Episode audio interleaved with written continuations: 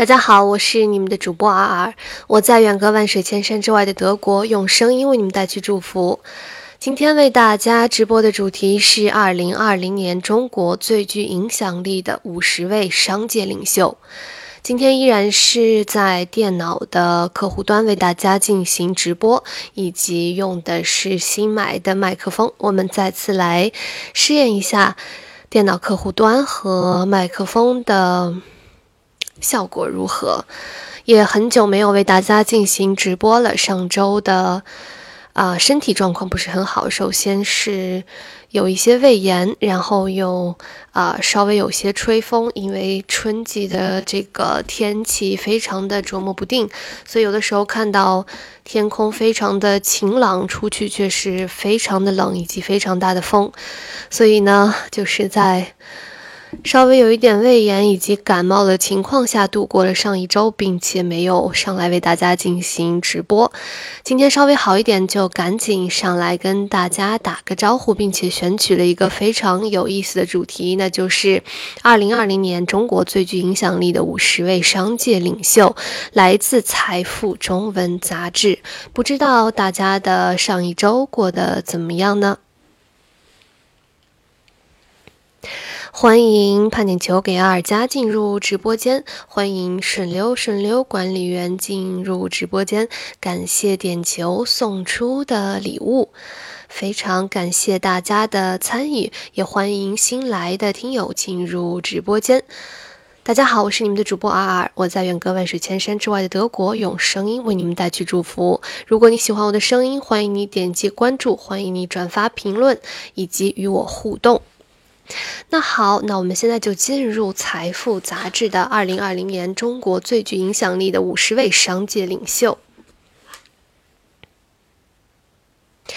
他们的价值不仅体现在公司的成功时刻，更重要的是，他们要勇于面对挑战，带领公司走过危机，寻找新的方向，迈向下一个成功。过去一年，中国的商业领袖们在继续全方位地展示他们的影响力的同时，也在接受着商业环境变化带来的考验。无论是年高德少的先行者，还是正当壮年的中坚力量；无论是传统行业的坚守者，还是新兴领域的开辟者，他们在给商业社会制造活力的同时，也在接受商业社会给他们讲授的重要一课。来自于财富编辑部。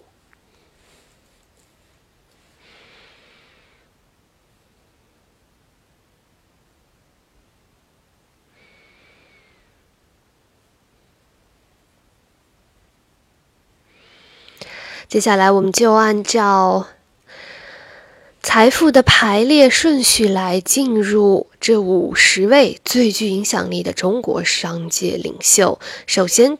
第一位，马云，五十五岁，阿里巴巴集团创始人兼董事。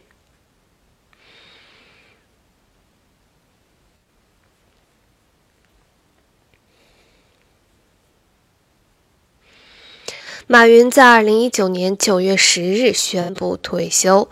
作为阿里巴巴的创始人，他把公司带到了一个前所未有的高度。今年二月，阿里巴巴在美股的市值一度突破六千亿美元，成为美股市值第五高的公司，仅次于苹果、微软、亚马逊和谷歌。马云更加成功的一点在于，他勇于建立一个可延续的公司治理体系。现任阿里巴巴首席执行官的张勇是马云价值观的继承者，交棒体现了马云在商界的另一种影影响力。他认为，制度和文化才是阿里巴巴能够成为一家一百零二年公司的根基。而并非创始人的一己之力，卸任并不意味着退休，只是有更多的时间和精力去做自己想做的事情。马云表示，未来的三十年，世界将会有翻天覆地的变化。这次技术革命是人类有史以来最深刻的变革，无论是人工智能，还是大数据，亦或是快进入的五 G、LOT 时代。这个世界如果做不到可持续发展，不能普惠，不能做到让别人更好，那世界将变得越来越乱。不解决问题，我相信这个世界会充满各种各样的矛盾。以上便是。二零二零年，中国最具影响力的五十位商界领袖之一的第一位，马云。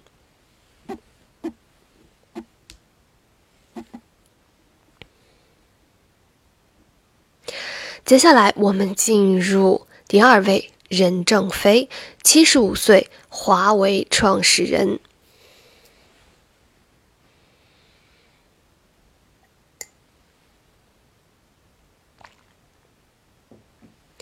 欢迎大家在直播间留言互动。你的新的一周，啊，复工的第一周过得怎么样呢？不知道是不是跟我一样有一些节后综合症，有一些身体不适。希望你的新的一周充满活力，充满动力。接下来我们来看任正非。七十五岁，华为创始人任正非还从来没有这么高频次的接受过媒体专访。一整年，他都保持着极高的曝光度。无论是从亚洲、欧洲、美洲还是非洲来的记者，都受到了他与华为的热情招待。在这些访谈里，任正非一边对美国释放善意，一边也柔软地表达着作为华为创始人、掌舵者与精神领袖，在受到巨大政治与经济压力时。按捺不住的强硬，任正非的影响力已经无需借用他的企业来进行注视。相反，在企业遇到危机时，他一面以老骥伏枥的姿态站到前台进行公关游说，一面加紧了华为在重点领域的研发节奏。从芯片到手机操作系统，再到 HMS 华为移动服务，加上向天才。加上向少年天才们抛出的高薪橄榄枝，任正非与华为在史无前例的政商漩涡中心勉力控制着这一棋局。以上便是二零二零年中国最具影响力的五十位商界领袖的第二位，任正非，七十五岁，华为创始人。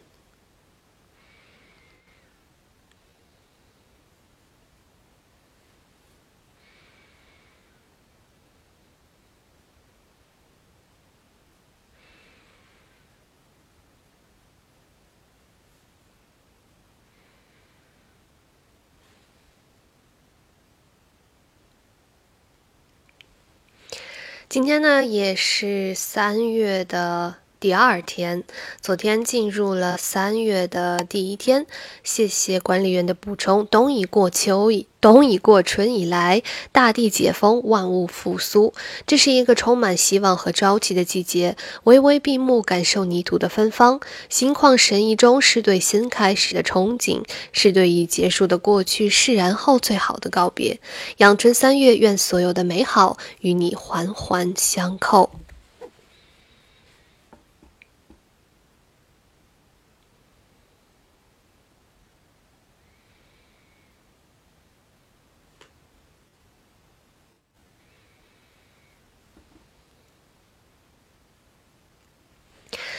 接下来的一位呢是王传福，五十四岁，比亚迪董事会主席。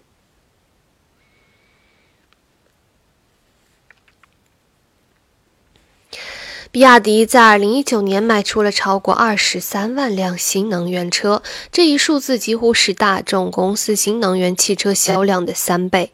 王传福一直在基于电池的广阔领域打拼，成为新能源时代中国参与全球竞争的重要砝码。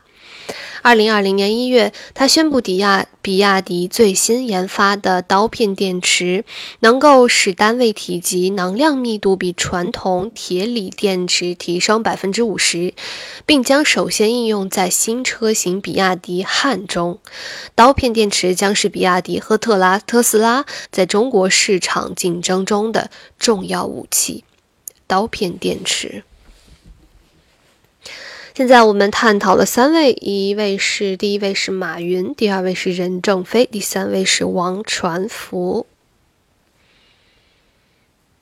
大家也可以在直播间写一写你最欣赏的中国最具影响力的商界领袖。不知道大家所在的地区现在天气如何？我们这里的天气现在是啊，非常的晴朗，但是风也很大，所以进入了一个多变的春天。今天我们可能时间够，把前五十位中的前十位来介绍给大家。接下来的第四位是马化腾，四十八岁，腾讯董事会主席兼首席执行官。感谢顺流顺流的留言。这两天天气突然变冷了，二十度变成了零度，春天如约而至，雪不请自来。春天的雪，雪中的春天，非常美好的文字。我们是雪刚刚的消融，现在进入了阳光，但是风大的春天。但是天气预报又说下一个礼拜又会下一周的雪，所以。这个阳光和雪，还有大风，可能会笼罩一整个的春天。马化腾，四十八岁，腾讯董事会主席兼首席执行官。腾讯在过去的一年中，将目光转移至产业互联网，比如在其发布的二零一九年财报中显示，金融科技及企业服务收入约为一点零一四。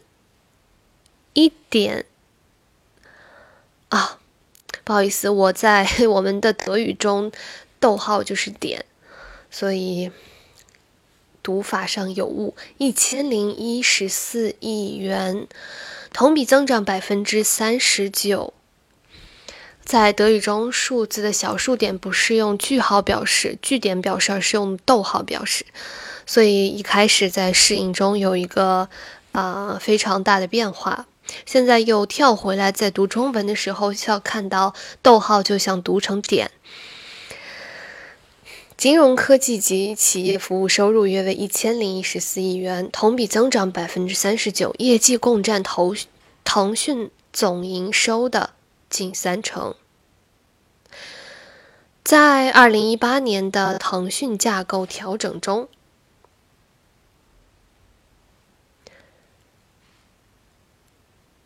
公司新增了云与智慧产业事业群和平台与内容事业群，旨在从服务 C 端逐渐面向 B 端、G 端的转型。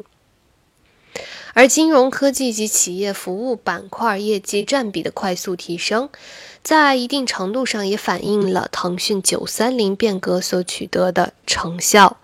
马化腾认为，产业互联网是未来全新的大领域。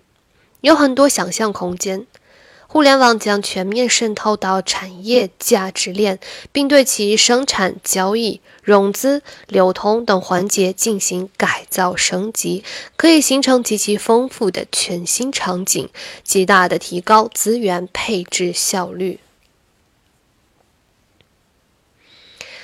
以上便是这位马化腾，四十八岁，腾讯董事会主席兼首席执行官。大家好，我是你们的主播阿尔，我在远隔万水千山之外的德国，用声音为你们带去祝福。今天我们直播的主题是二零二零年中国最具影响力的五十位商界领袖。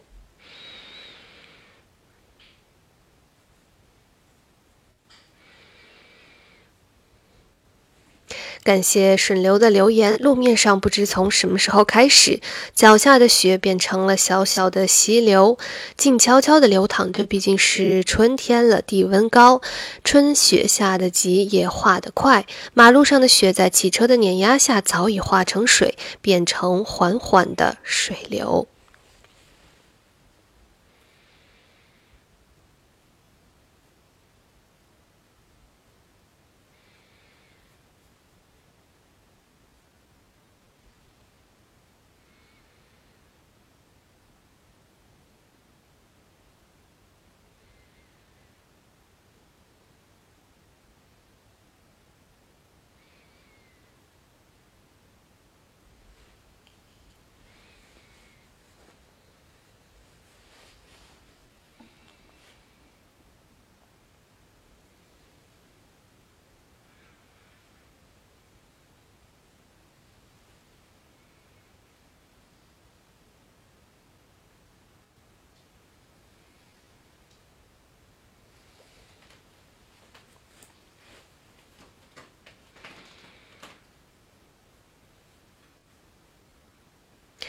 今天为大家直播的主题是二零二零年中国最具影响力的五十位商界领袖。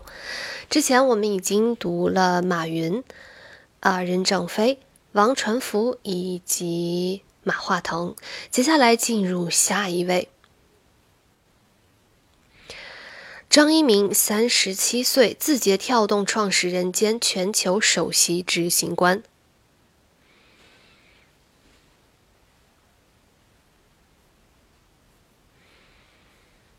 今天也是读到了一篇关于张一鸣的文章，也是很想来了解一下。张一鸣领导的公司可能是近年来中国企业在国际市场上最成功的一次反向占领。近两年全球化受到挑战。中国公司的海外扩张减速。去年，当美国与华为的整商关系激化时，国际化的话题已经慢慢淡出了语境。但正是在这个时候，字节跳动抓住 Z 世代人群的机遇，在升了一个新维度的战场上，迅速拿下了海外多个市场，尤其是对中国公司来说最难进入的美国市场。截至去年十一月，抖音海外版 TikTok 在全球范围的下载量约为十五亿次，其中美国市场贡献了一点二四亿次，比 Facebook、Instagram、推特和 YouTube 等社交平台更吸引美国青少年。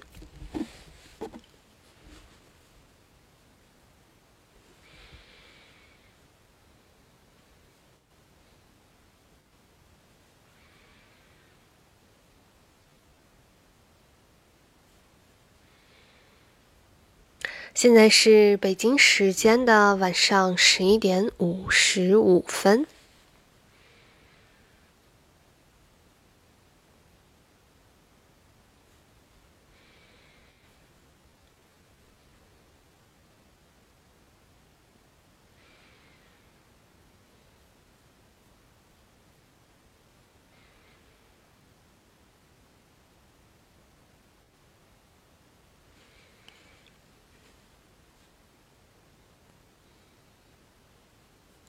接下来的第六位是郭台铭，七十岁，红海集团创始人。因为红海与是富士康，外省人郭台铭在中国台湾地区与中国大陆拥有同样高的知名度，掌握着世界上最大的电子产品组装生产线，让郭台铭在全世界都受到了礼遇。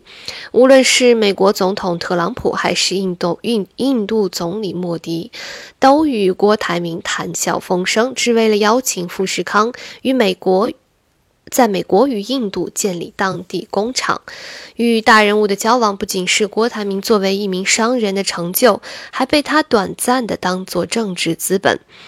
身为中国国民党的传统支持者，他不仅慷慨地提供了无息借款以疏解前者党产遭冻结追缴之困，更是愿意代表其角逐地区领导人之位。并因此辞去红海集团董事长的职位，只是事不随愿。郭台铭的经历也证明，一位受欢迎、成熟的商人，并不能够天然的成为一名成熟的、受欢迎的政客。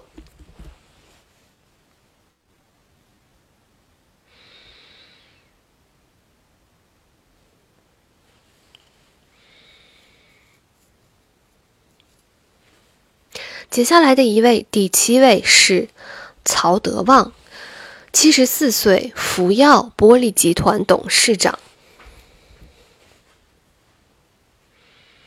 谢谢曹德旺。今年二月九日，美国工厂的导演史蒂文。伯格纳尔和茱莉亚·赖克特在第九十二届奥斯卡金像奖颁颁奖典礼上用中文表达感谢。这部纪录片讲述了中国公司福耀玻璃在中国在美国建厂的故事，并因此获得了奥斯卡最佳最佳纪录片奖。美国前总统奥巴马也在社交媒体上第一时间发出祝贺。这是奥巴马和夫人米歇尔在转行影视圈后与 Netflix 合作的处女作。二零一四年年底，中国企业福耀玻璃投资六亿美元，在通用汽车公司的旧址上开办了福耀玻璃美国工厂，并且承诺给当地的美国人带来五千个就业机会。我还并不知道奥巴马和夫人米歇尔已经转行影视圈，之后可以去查一下。曹德旺在美国创业的故事，不仅曝光了美国铁锈地带的经济困境，还让我们得以看到中美两国之间的文化鸿沟。新工厂利润不达预期的背后，展现展现出中美两国。工人在工作诉求上的大相径庭，也体现双方在企业管理模式上的磨合与困惑。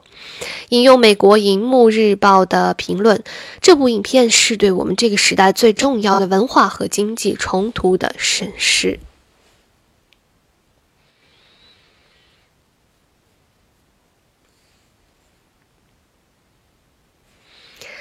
感谢顺流的补充。张一鸣，男，一九八三年出生于福建省龙岩市永定区，客家人，南开大学毕业，北京字节跳动科技有限公司创始人、CEO，今日头条创始人、原 CEO。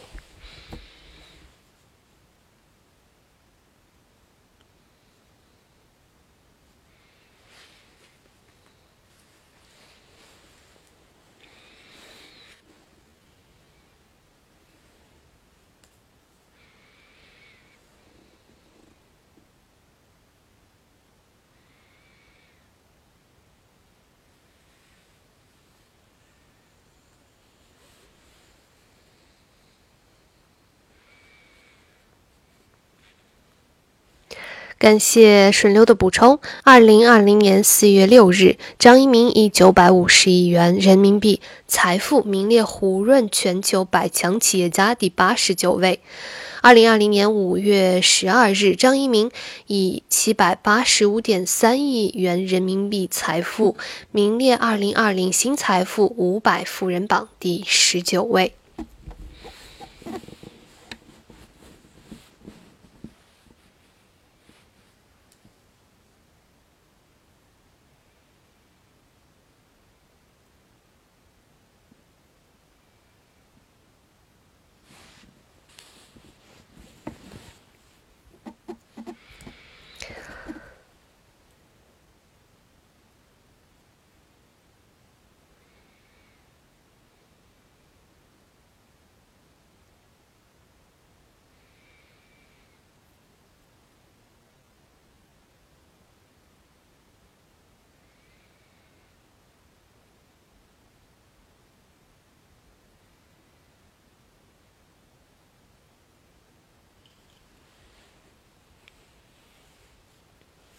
我还在熟悉电脑客户端和手机客户端的一个差别。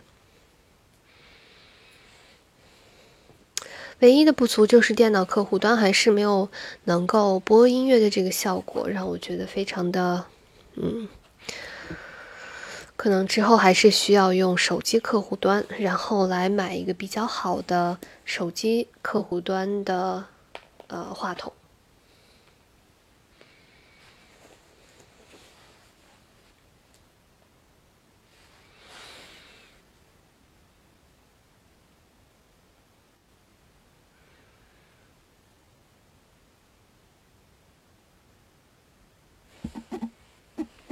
下来，我们进入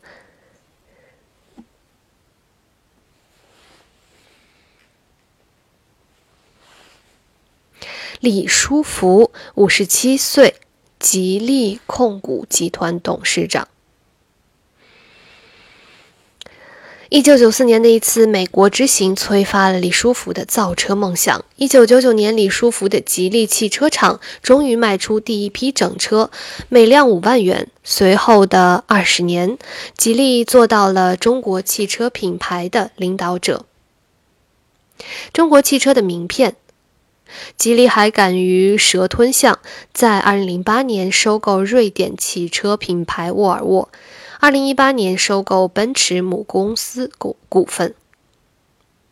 二零一九年，吉利的汽车总销量超过一百三十六万辆，位居中国品牌乘用车销量第一名。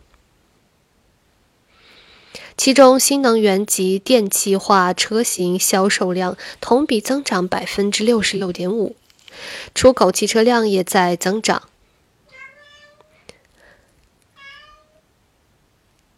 不知道大家能不能听到我的猫？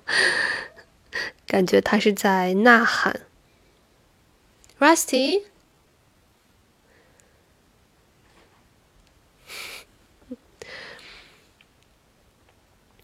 李书福的梦世界不止于造车，在过去十年，吉利全集团研发累计近一千亿元。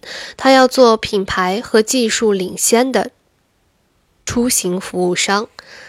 李书福似乎将未来的野心放在航空领域。三月三日，吉利控股集团宣布，拟在二零二零年发射两颗低轨卫星。低地轨道高度处于地球表面上空两百至两千公里。吉利控股集团称，首发双星的高度在发射时会一并公布。谢谢顺溜的留言。抖音某抖音母公司估值最低九百亿美元，或将开展游戏板块。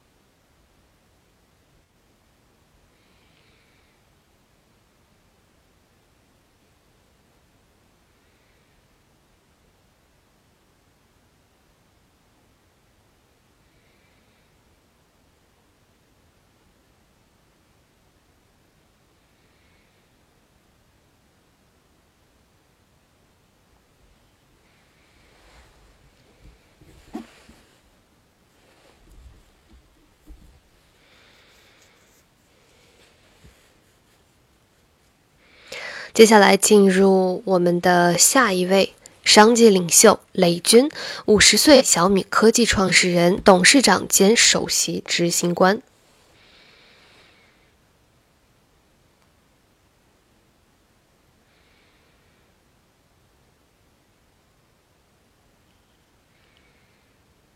啊，我明白了，今天为什么没有人来进入直播？因为现已将您的直播隐藏，隐藏时间为三月二日至三月三日的十一点四十分。啊，原因是直播的标题违规。嗯，奇怪，肯定是因为，嗯，我之前尝试。好，没关系，不过感谢啊。感谢顺流管理员，还有感谢，嗯，潘点球给尔佳，你们还是从我的直播间里找到了我。虽然喜马拉雅把我们的直播隐藏了，没关系，下周，嗯，后天再进行直播。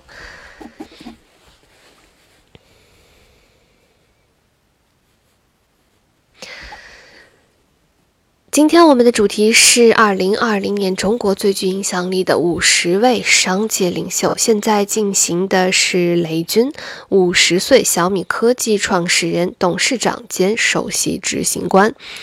今年情今年情人节的前一天，小米举行线上发布会。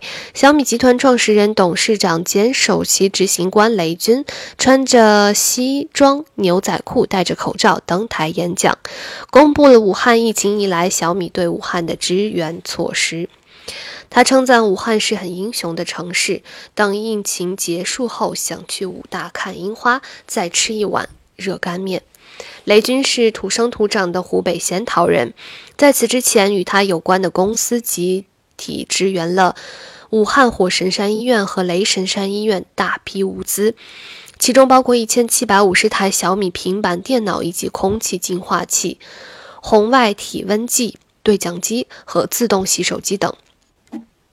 去年，小米公司首次登上财富世界五百强，排在第四百六十八位。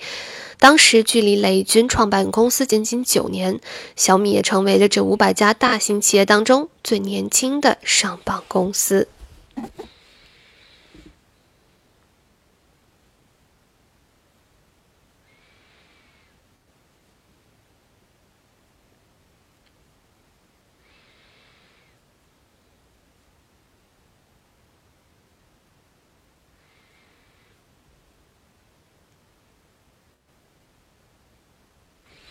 大家好，我是你们的主播 R R，我在远隔万水千山之外的德国，用声音为你们带去祝福。今天为大家直播的主题是二零二零年中国最具影响力的五十位商界领袖。现在我们进行到了第九位，之前我们已经介绍了第一位马云，第二位任正非，第三位王传福，第四位马化腾，第五位张一鸣，第六位郭台铭，第七位。曹德旺第八位，李书福第九位，雷军。接下来我们将进行今天的最后一位的介绍，也就即将跟大家今天说再见。然后我们会在后天的晚上的十一点的时间来为大家再次进行直播，因为今天的直播被隐藏二十四小时。第十位，董明珠，六十六岁，格力电器董事长兼总裁，应该也是我们所介绍的在十位当中的第一位女性，也是唯一一位女性在前十位当中。董明珠，董明珠，六十六岁，格力电器董事长兼总裁。今年，董明珠进入格力整整三十年，从格力营销大神到管理者，她以独特的女性管理风采，领导格力品牌走向世界新高度。格力成就了董明珠，让她成为家喻户晓的制造业企业家。她亦再造了格力，让世界爱上中国造。格力电器从空调到智能家居，从小家电到万物互联的时代智能家电场景，董明珠的格局越做越大。他希望以格力精神撬动制造业的中国造，让消费者在生活中、在工作上真正体验到万物互联。格力要为大家创造美好的生活，为大家提供零距离的优质服务。二零一九年，董明珠再次续任董事长，这一届任期将到二零二二年一月，她的传奇值得期待。以上便是今天的主要内容，我们介绍了二零二零年中国最具影响力的五十位商界领袖的前十位，我们再来回顾一下这前十位是：一马云。二任正非，三王传福，四马化腾，五张一鸣，六郭台铭，七曹德旺，八李书福，九雷军，十董明珠。再次以他们的开篇词来结束今天的直播。他们的价值不仅体现在公司的成功时刻，更重要的是，他们要勇于面对挑面对挑战，带领公司走过危机，寻找新的方向，迈向下一个成功。过去一年，中国的商业领袖们在继续全方位的展示他们的影响力的同时，也在接受着商业环境变化带来的考验。无论是年高德少的先行者，还是正当壮年的中坚力量；无论是传统行业的坚守者，还是新兴领域的开辟者，他们在给商业社会制造活力的同时，也在接受商业社会给他们讲授的重要一课。以上便是今天的全部内容，非常感谢大家的收听。虽然我们的直播间被隐藏，但还是有我们最铁的听友来支持和鼓励。感谢顺溜的留言。李书福白手起家创办吉利集团，一九九九年年底，吉利集团员工发展到近万人，总资产二十多亿元，年销收入三十多亿元。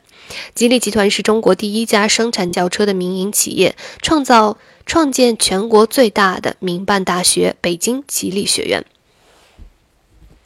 格力公司董事长董明珠是当年。女企业家的佼佼者，董明珠还是一位网红，在网上知名度非常的高，粉丝也特别多。其实，董明珠今天可以坐上格力董事长这个位置，完全靠的是她自己。她没有任何家庭背景，从一个普工一步一步成为格力权力最高的人。